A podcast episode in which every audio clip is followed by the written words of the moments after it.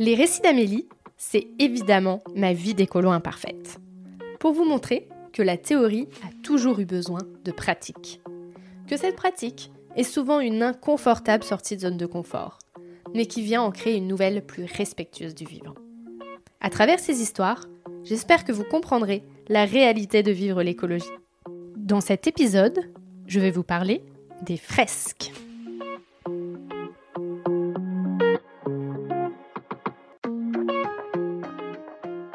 Et c'est ça que j'apprécie aussi dans les fresques, c'est parce qu'ils mettent en place une discussion dans l'émotion. Et il n'y a pas beaucoup aujourd'hui d'activités qui permettent de parler de tes émotions. Même au contraire, dans certains endroits, on te demande de les taire. Pas ici. Ici, ça fait pleinement partie du chemin pour comprendre ce qui se passe. On comprend avec les connaissances, mais on comprend aussi avec le cœur, avec les émotions. Et ensuite, on passe à l'action. Et c'est ça, moi, je trouve la force des fresques. Hello Aujourd'hui, je vais vous parler des fresques et notamment des fresques que j'ai pu faire. La première fresque que j'ai faite, je m'y suis inscrite en janvier-février de cette année. Et croyais m'être inscrite à la fresque du climat et en fait pas du tout. Euh, je m'étais inscrite à la fresque des nouveaux récits et euh, en fin de compte c'était pas plus mal parce que je pense qu'à ce moment-là j'étais dans un état euh, d'éco-anxiété énorme et en fait la fresque des nouveaux récits elle m'a permis de me redonner énormément d'espoir. En gros, la fresque des nouveaux récits, en très rapide, tu as une première partie qui te permet de comprendre comment on a créé des récits, des histoires, des croyances sur euh, qu'est-ce que euh, la vie parfaite, euh, qu'est-ce qu'on a envie, et en fait voir un peu comment on se fait manipuler par les médias, par l'éducation aussi. Via l'école, il y a aussi des messages, mais aussi en famille, parce que il y a des choses qui sont faites de génération en génération et on nous dit que c'est comme ça qu'on doit faire. Et en fait, là, ça nous permet de prendre du recul sur, mais est-ce que ce qu'on nous raconte vraiment partout, c'est vraiment la vérité? Ou est-ce que ça en est une autre? Et ça, ça a fait vraiment écho en moi à ce moment-là parce que bah, je, suis allée en Inde et en Inde, c'est tellement à l'opposé de euh, ce qu'on peut vivre en France que j'avais déjà commencé un peu à réfléchir sur... Euh, est-ce que vraiment ce qu'on nous apprend en France, qu'on nous enseigne, c'est vraiment euh, la vérité même alors que en Inde, ils pensent totalement autre chose, mais qui a raison, qui a tort en fin de compte, ou est-ce que les deux ont raison, est-ce que les deux ont tort? Et en fait, même si à la fin on n'a pas forcément de réponse, même si à la fin on décide que ça soit la France qui a raison ou l'Inde ou euh, que euh, l'éducation, notre famille a bien fait de nous apprendre ça parce que ça, peu importe en fait les réponses, ça permet juste de voir comment des récits qu'on nous inculque depuis tout petit fait que derrière on a des croyances qui peuvent être aussi plus ou moins euh, limitantes quand on fait un, peu de dev perso. Des fois, on se rend compte que voilà, on a on a appris des choses petites et qui nous empêchent d'avancer aujourd'hui, et donc il faut refaire cette croyance là. Et en tout cas, pendant cette fresque des nouveaux récits, voilà, on a un peu tout toute l'idée de comment un récit peut nous donner certaines croyances. Et une fois qu'on a fait cette première partie, il y a une deuxième partie où on se met en groupe. Et là, dans le groupe, on doit choisir une problématique.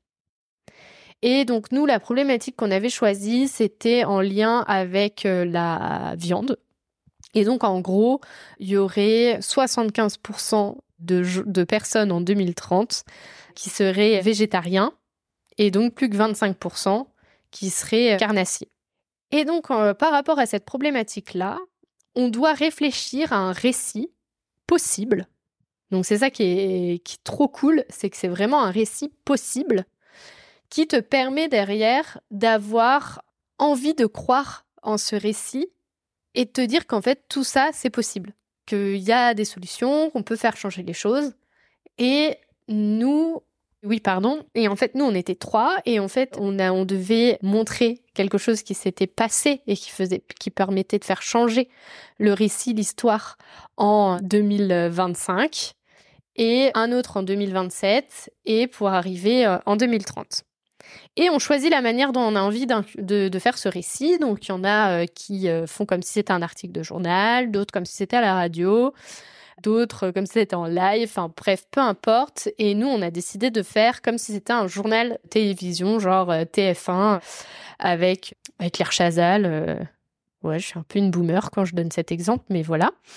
Et, donc, voilà, on a, on, a on a mis en place euh, des exemples où euh, il y avait eu un changement de loi, par exemple, euh, où il y avait eu une maladie sur certaines espèces, et donc, en fait, ça avait fait prendre conscience aux gens qu'on ne pouvait plus en manger. Enfin, bref, voilà, c'était plein de choses qui, qui s'étaient passées. Et donc, en fait, à la fin, on était en 2030, et nous, on l'a mis un peu sur le coup d'humoristique, où en fait, on se moquait des gens en 2023 euh, qui pensaient qu'on euh, ne pourrait pas euh, devenir, qu'il y aurait plus de monde de végétariens. Et, donc, on, faisait pas mal de boutades sur, chacun de nos parties. Donc, ça permettait de détendre l'atmosphère, de mettre de l'humour et, de se dire qu'en fait, si chacun mettait du sien, et pas forcément que individuel, quand je dis du sien, c'est aussi les entreprises et surtout les politiques, le gouvernement, s'ils décidaient de mettre en place des choses, en fait, bah ce serait pas ce serait pas horrible et ce serait totalement possible et en très rapidement il pourrait y avoir euh, vraiment des, des énormes choses de faites. Bon je m'étendrai pas euh, sur sur tout ce qui est responsabilité du gouvernement etc mais en tout cas il faut savoir qu'aujourd'hui bah, il y a des solutions qui existent et elles sont pas si horribles et elles peuvent se faire avec beaucoup d'humour. Et ça, c'était cool. Et après, il y en avait d'autres qui avaient pris le voyage, euh, le, voyage sans avion ni voiture. Voilà, il y avait plein d'exemples sous différentes formes. Et c'est ça qui est cool, c'est que ça te permet pendant une heure de jouer avec ta créativité, d'être avec quelqu'un que tu connais pas à la base. Et donc, euh, tu vas écrire avec elle ce nouveau récit, avec euh, ses idées. Donc, il y a toute la partie groupe aussi. Et, et moi, j'ai vraiment adoré parce que à ce moment-là, j'étais un peu perdue L'idée du podcast était présente. Je savais que j'avais envie de faire ce podcast, mais il y avait encore énormément de flou autour de ce podcast. Et surtout, j'avais un peu, j'étais un peu perdue sur le pourquoi. Pourquoi euh, je faisais absolument ce podcast?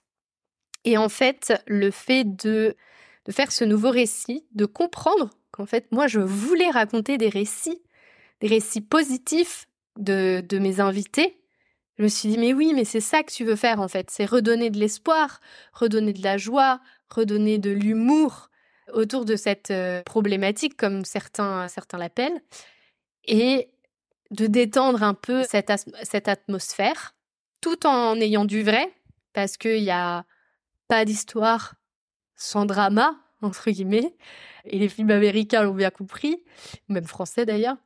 Et et en fait, ça m'a permis de me réconcilier avec le récit, avec l'écologie, avec ce que je pouvais apporter.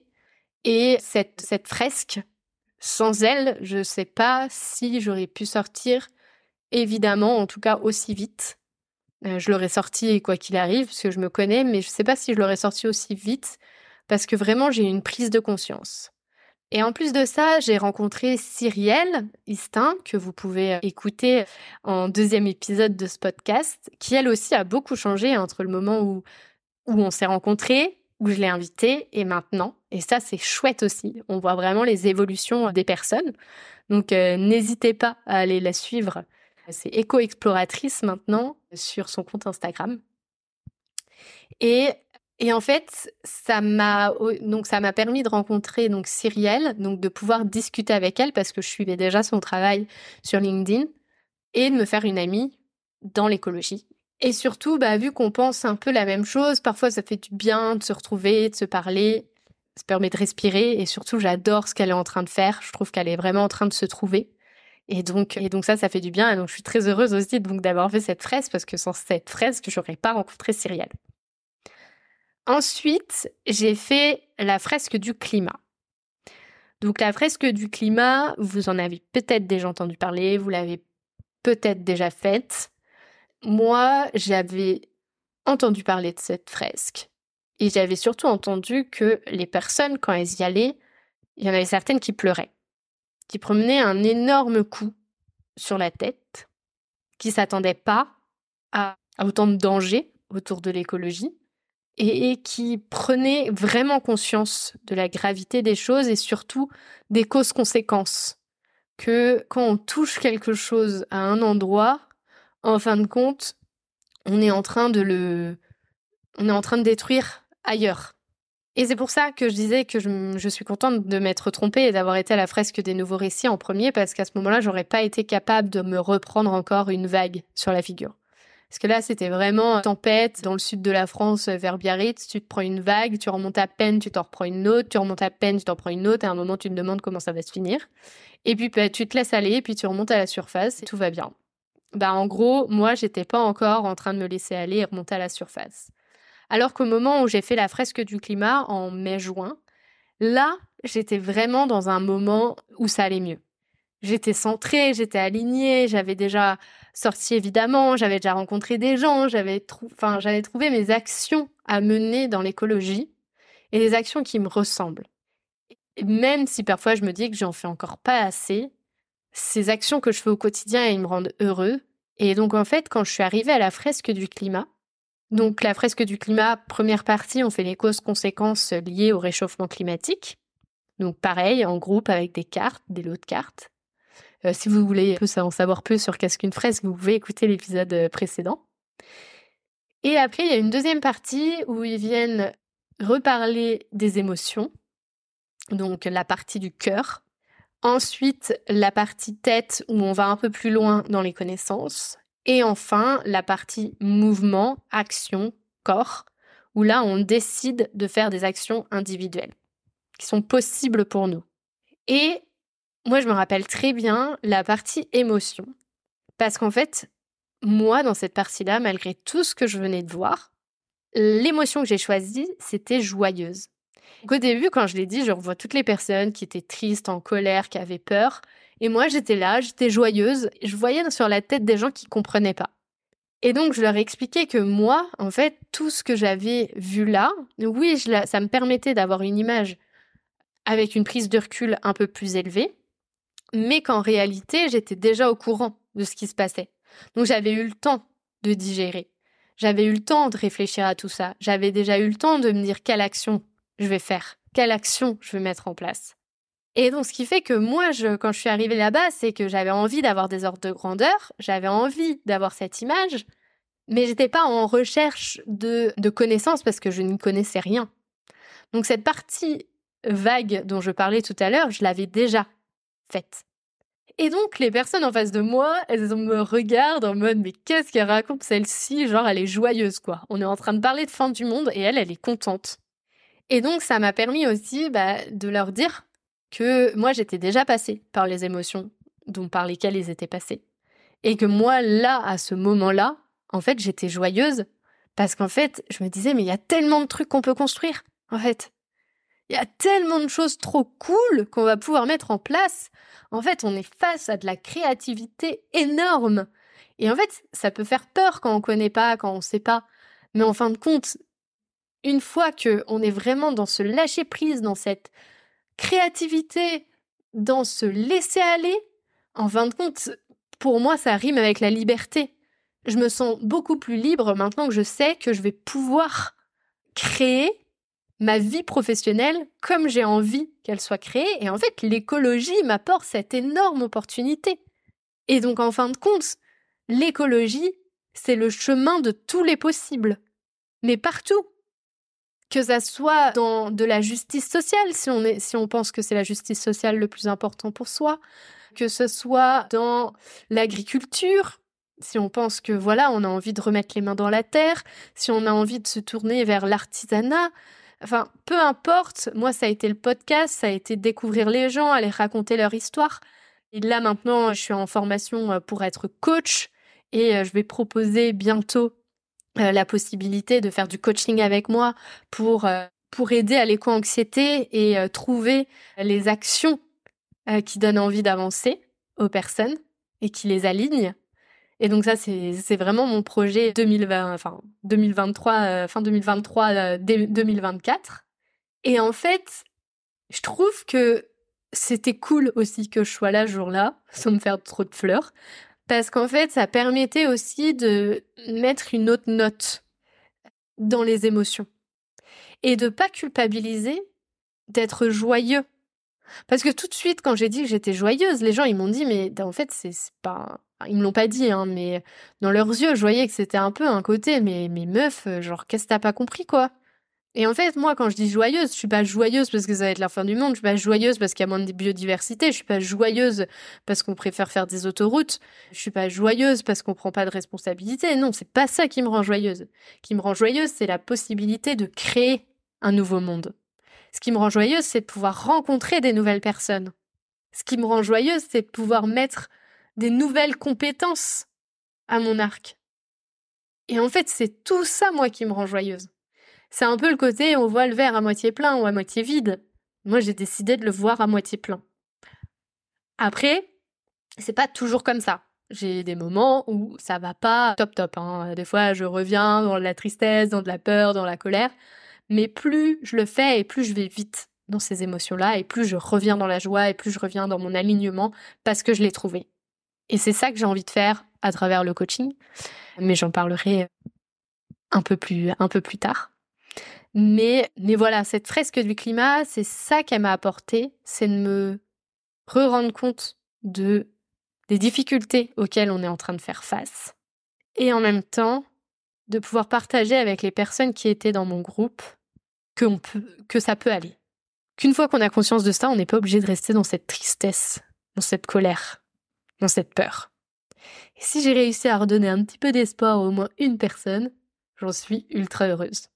Une fois cette fresque faite, j'ai fait, alors c'est pas une fresque, c'est les deux tonnes club. Et ça, c'est en septembre de cette année aussi. Et en fait, là, c'est complètement différent. Et j'ai trouvé ça trop, trop, trop stylé. Donc déjà, il faut faire son bilan carbone. Donc euh, dans son bilan carbone, euh, donc si vous avez envie, euh, il y a un épisode sur le bilan carbone que vous pouvez réécouter. Donc on répond à des questions et donc on ressort avec son bilan carbone. Chaque personne arrive à l'atelier avec son bilan carbone.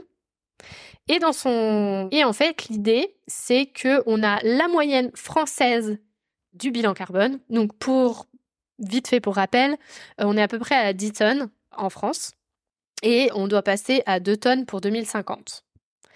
Et donc l'idée, la règle du jeu, c'est que on a des rounds où on doit choisir des actions individuelles et des rounds où on doit choisir des actions de groupe. Donc on est une fois on est tout seul, une autre fois on est vraiment tout le groupe ensemble. Et quand on dit tout le groupe, en fait, c'est vraiment on a un budget, comme en politique en fait, on a un budget et on a des actions et on doit choisir par rapport à notre budget vers quelle action on va. Et donc pareil, c'est des négociations parce qu'il y a des personnes qui sont pas forcément d'accord avec nous. Nous, on pense que c'est euh, tel truc qu'on a absolument besoin. Et puis la personne en face, ça va se dire mais non, mais ça c'est nul, on n'a pas besoin, c'est plutôt ça. Et en fait, on est vraiment dans une histoire de négociation. Il y a aussi toute une réflexion notamment euh, par, à un moment donné, on a une carte sur les taxes. Est-ce qu'on taxe? Et en fait, ça permet aussi de se mettre dans la, dans la peau du gouvernement et de se dire, OK, en fait, il y a des solutions aujourd'hui qui existent. Mais quelle est la solution que je décide d'exploiter? Comment? Quelles sont les conséquences derrière? Si je choisis cette, celle-ci plutôt que celle-là Est-ce qu'il faut que j'aille taper fort? Est-ce qu'il faut que je le fasse petit à petit? Et en fait, et en fait, c'est ça qui est super cool, enfin que j'ai vraiment beaucoup aimé, c'est vraiment cette partie, cette deuxième partie de groupe, parce que vu que moi j'ai fait déjà beaucoup de choses individuelles, dans les parties individuelles, en fait, moi j'avais pas grand chose à changer. Et donc en fait, moi je faisais pas beaucoup baisser la moyenne, parce qu'en fait, bah, c'était déjà très bas, moi. Donc il y en avait un, par exemple, il était à 9 tonnes, bah, à un moment, il a, dans ses choix individuels, il a décidé que tac, il mangerait plus de viande, bah, ça avait bien descendu. Et donc lui, il, nous, il avait permis de faire descendre beaucoup la moyenne. Mais vu que moi, j'étais dans une moyenne quand même assez basse, bah, c'était compliqué dans les, dans, les, dans les histoires individuelles. Et en fait, c'est ça qui est cool aussi. C'est de se rendre compte qu'à un moment donné, en fait, individuellement, on peut plus rien faire. On est, si on a tout fait, mais que la société, elle suit pas, bah, en fait, bah, on, on est au pied du mur, quoi. On peut plus rien faire. Et à ce moment-là, qu'est-ce qu'on fait? On s'arrête, on attend, on va plus loin, on essaye de, de, faire, de faire bouger les entreprises, le, gouvernement, mais de quelle manière? Enfin, Voilà, c'est vraiment des questions qui se posent. Après, là, vu qu'on avait le chapeau aussi, enfin la casquette gouvernement, c'était ça aussi qui était cool, c'est parce que ça permettait d'avoir ce pouvoir. Et aussi de se rendre compte à quel point c'est ultra important la partie politique. En fait, le, la politique, elle peut faire énormément de choses mais dans n'importe quel sens. Là, moi, je parle d'écologie parce que mon podcast, il est sur l'écologie. Mais si on décidait, s'ils décidaient que euh, leur responsabilité, c'était euh, euh, d'aller vers Trucmuche, bah, ils pourraient faire en sorte de faire plein de lois pour aller vers Trucmuche, en fait. C'est vraiment en fonction de, des, des priorités de chaque gouvernement, on peut mettre des lois en place qui permettent d'aller vers ça. Ça, c'était et aussi, pardon, et sans les lobbies à côté. Parce qu'on n'a pas, genre, au moment où on prenait nos décisions, on n'avait pas des lobbyistes qui étaient là à côté en mode non, non, moi je veux pas que tu fasses ça parce que voilà. Donc on n'avait pas du tout ce côté-là. Donc on était aussi très libre en termes politiques. Donc il y en a, ils vont dire ouais, bah, c'est peut-être un peu le monde des bisounours. Peut-être, mais on s'en fout. C'est pas le but. Le but, c'est de s'amuser, c'est de voir les possibilités d'action individuelles, collectives, de les choisir de faire des consensus, de discuter ensemble, d'avoir un budget. Ensuite, derrière, on voit où on est rendu. Est-ce qu'on a réussi à aller aux deux tonnes comme préconisé? Bah, nous, on n'a pas réussi. Voilà. On n'était pas loin. On devait être à 3 tonnes quelque chose. 3 ou 4 tonnes, je crois. Donc c'était déjà énorme, parce qu'on a baissé énormément. Mais on n'a pas, enfin, on pas baissé assez. Et c'était ça aussi qui était intéressant, c'est que des fois, on prenait des décisions, et en fait, les décisions qu'on avait prises, elles n'avaient pas une grosse...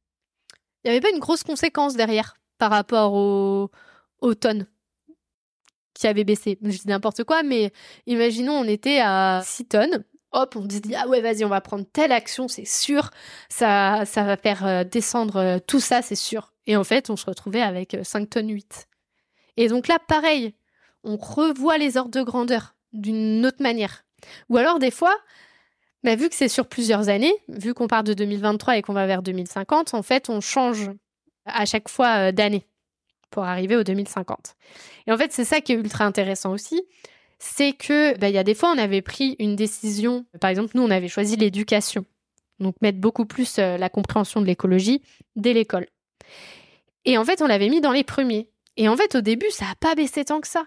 Par contre, 15 ben, ans après, ou 20 ans après, en fait, ça avait permis de faire chuter de fou. Parce qu'en fait, tous les enfants à qui on avait appris l'écologie, bah maintenant ils avaient une vingtaine d'années, et donc ils savaient ce que c'était les conséquences, et donc pour eux, en fait, c'était ultra facile de passer à l'action. Et donc il fallait attendre 20 ans pour avoir les résultats d'une loi que nous, on avait mis en place 20 ans auparavant. Et donc ça permet aussi de réfléchir sur le long terme et pas que sur le court-termiste. Et ça aussi, j'ai trouvé ça très très cool. Et après, comme d'habitude, une fois que ce jeu est fait et qu'on voit où on est rendu, il y a une partie émotion, action, qu'est-ce qu'on veut faire? Et moi, à la fresque des nouveaux récits, j'ai eu de l'espoir. Autant à la fresque du climat, j'ai eu de la joie, autant aux deux tonnes, j'ai eu beaucoup de colère. J'ai eu beaucoup de colère et de frustration surtout, parce que je me suis dit, je vais être un peu vulgaire, désolé, putain, on a des putains de solutions collectives. C'est celles-ci qui font le plus de bien pour l'écologie et personne n'a assez de courage pour les mettre en place. Et en fait, moi, ça m'a frustrée, mais de fou. J'étais ultra agacée. Et j'ai eu cet agacement et cette frustration assez longtemps. Ça m'a beaucoup remué. Parce que, comme je vous l'ai dit, pendant, j'ai vu que moi, individuellement, j'avais plus grand chose à faire, que tout se faisait au niveau collectif, mais que dans la vraie vie, rien ne se faisait. Et là, ça m'a vraiment frustrée. Maintenant, ça va mieux. Mais voilà, j'ai eu, j'ai eu cette, vraiment cette période de, frustration qui a, qui a été vraiment, vraiment dure. Et enfin, la dernière que j'ai faite, et donc c'était en octobre, donc euh, il y a deux semaines, je crois. C'était la fresque de la biodiversité. La fresque de la biodiversité, ce qui est intéressant, c'est qu'on voit qu'on est tous liés ensemble sur Terre. C'est-à-dire que il y avait un exemple tout con où l'agriculture, avant il y avait beaucoup de haies dans les champs, sauf qu'on a enlevé ces haies-là pour avoir des champs beaucoup plus grands, donc en termes d'industrie, de rendement et tout, c'était plus intéressant de plus avoir de haies. Sauf qu'en enlevant les, bah, on a enlevé l'habitat des hiboux, des chouettes. Sauf que les hiboux et les chouettes, ils mangent les mulots. Ces mulots-là, ils mangent et ils mangent aussi des insectes comme la sauterelle et, et comme enfin ouais plein d'insectes. Et sauf que bah, vu que ces insectes là ne sont plus mangés bah, ils viennent manger les récoltes. Donc vu qu'ils viennent manger les récoltes bah, on met des pesticides pour les tuer. Sauf qu'en fait on rend malade la terre. Et nous-mêmes aussi vu qu'on met des pesticides sur ce qu'on va manger. Et en fait tu te rends compte que juste le fait d'avoir enlevé des haies derrière, il y a des conséquences énormes. Et en fait, c'est ça qui est ultra intéressant dans la fresque de la biodiversité, qui pareil, c'est un jeu de cartes au début pour euh, comprendre les liens. Et ensuite, dans un second temps, c'est plus la partie, la partie mise, un peu mise en action aussi, pareil en tant que personne en entreprise, en tant que personne dans sa famille, en tant que personne, en tant que citoyen. Et ça aussi, c'était intéressant. C'est euh, qu'est-ce qu'on peut faire en fonction de toutes nos casquettes individuelles? En fait, je savais déjà tout ce que j'ai appris lors de la fresque de la biodiversité. Je ne suis pas ressortie en me disant waouh, je ne savais pas tout ça. Non, je le savais. Mais en fait, ça fait du bien de faire des piqûres de rappel. Ça fait franchement du bien de faire des piqûres de rappel et surtout ce qui est vraiment cool, c'est que dans la fresque du climat, il y a une carte biodiversité. Dans la fresque de la biodiversité, il y a une carte réchauffement climatique. Et c'est ça qui est incroyable, c'est qu'en fait, dans la fresque de la biodiversité, ce qui est en train de tuer la biodiversité, la partie réchauffement climatique n'est qu'en troisième position. Et c'est ça qui est ouf. Donc là, je vais un peu vous spoiler si vous vouliez le faire, mais en fait, la première, et moi c'est vraiment ça que j'ai appris et c'est vraiment ça qui m'a choqué lors euh, de cette fresque, c'est que en un, ce qui tue la biodiversité, c'est la destruction des habitats. Destruction qu'on fait par la pêche, quand on vient faire euh, de la pêche en profondeur et qu'on détruit les coraux, les fonds marins, c'est les haies dont j'ai parlé tout à l'heure, c'est faire des routes. voilà, ça c'est vraiment de la, la destruction d'habitats. Ensuite, le deuxième, c'est la surexploitation des ressources naturelles. le bois, pétrole, les minerais, etc. Après, c'est le changement climatique, donc on voit dans la fresque du climat. En quatrième, c'est la pollution. Et en cinquième, c'est les espèces exotiques envahissantes, genre les moustiques tigres qui viennent d'arriver chez nous. Et en fait, c'est ça qui est ultra intéressant, c'est de se rendre compte qu'en fait, les deux principales causes de la perte de la biodiversité, c'est pas le changement climatique, c'est pas le réchauffement climatique, c'est la destruction des habitats et la surexploitation des ressources naturelles. Et ça, par contre, ça, ça m'a quand même mis une claque. Parce que je trouve qu'on n'en parle pas assez. Ah, le réchauffement climatique, on commence à en parler. Par contre, la destruction de la biodiversité, et pourquoi elle est détruite et quelles sont les conséquences pour nous si on n'a plus de biodiversité, on n'en parle pas tant que ça. C'est vraiment ça que j'ai adoré dans cette fresque, c'est de pouvoir, pareil encore, avoir des ordres de grandeur et mieux comprendre. Il y a une partie émotion qui s'est fait vraiment en face à face. Là, cette fois, on n'était pas en groupe, on était par deux, en écoute active, et c'était cool aussi. Et c'est ça que j'apprécie aussi dans les fresques, c'est parce qu'ils mettent en place une discussion dans l'émotion. Et il n'y a pas beaucoup aujourd'hui d'activités qui permettent de parler de tes émotions. Même au contraire, dans certains endroits, on te demande de les taire. Pas ici. Ici, ça fait pleinement partie du chemin pour comprendre ce qui se passe. On comprend avec les connaissances, mais on comprend aussi avec le cœur, avec les émotions. Et ensuite, on passe à l'action. Et c'est ça, moi, je trouve la force des fresques. J'ai d'autres fresques que j'ai envie de faire, surtout les surtout trois. Je pense qu'il y en a, d'autres, hein, mais c'est vraiment les, les trois que j'ai envie de faire prochainement. C'est euh, la fresque des frontières planétaires. Donc pareil, c'est pour euh, mettre euh, bah, le réchauffement climatique au travers de neuf autres frontières ou limites planétaires. Il y a la fresque du numérique qui te permet de savoir est-ce qu'est-ce qui a le plus d'impact écologique dans le numérique? Et ensuite, rien à voir ou pas, ça dépend comment on voit les choses avec l'écologie, c'est la fresque du sexisme que je vais faire avec mon conjoint pour voir comment en fait le, sexisme aujourd'hui a été, euh, été mis en place en France en fin de compte. Quels ont été les récits qu'on a pu nous apprendre. je ne l'ai pas encore faite, mais j'en suis très curieuse. Et en tout cas aujourd'hui elle n'existe pas. Et je suis en train de me demander si j'aimerais pas hein, la créer j'ai peut-être deux idées de personnes qui pourraient peut-être m'aider, qui sont, euh, je peux le dire, euh, Cyrielle et Sophie, que vous écouterez prochainement. Et pourquoi pas ma sœur Manon. Je pense que ça pourrait l'intéresser aussi. Et c'est de créer celle sur l'écoféminisme. Voilà, mettre un peu le lien entre l'écologie et le féminisme. Ça fait un peu peur comme mot, mais en vrai, c'est super cool. Et, et voilà, j'ai eu cette idée-là, je vous la partage, et il n'y a rien de fait encore. Même les, deux les trois personnes que je viens de citer ne sont même pas au courant que j'ai pensé à elles. Mais voilà, sait-on jamais. Si elles écoutent ce message et qu'elles se disent ouais, trop cool, bah, n'hésitez pas. Si vous vous dites non merci, n'hésitez pas non plus à me le dire. Si en fin de compte elle existe et que vous la connaissez, n'hésitez pas aussi à me le dire. Ce serait ultra cool. Et, et j'espère que je vous ai donné envie d'aller faire des fresques. Il y en a des tonnes et des tonnes. Vous pouvez en trouver près de chez vous. Donc n'hésitez pas à faire euh, des recherches pour voir ce qui existe.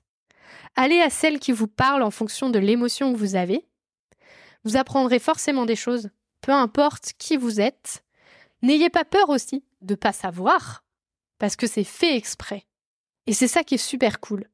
C'est qu'il y a autant, il y a des gens qui pensent savoir et en fait qui ne savent pas. Et a des personnes qui viennent en sachant qu'ils ne, sachent, qu'ils ne savent pas. Et à la fin, tout le monde repart grandi avec des nouvelles connaissances. Et avec une possibilité d'avoir parlé de ses émotions. Et ça, c'est ultra cool. Je vous remercie et je vous dis à dans un mois. Merci d'avoir écouté cet épisode. J'espère qu'il vous a donné envie de participer à la transition écologique et vous a donné une nouvelle oreille attentive à ce qui nous entoure. Si le cœur vous en dit, je vous propose de me laisser un avis, de vous abonner et de me rejoindre sur Instagram, Facebook et LinkedIn.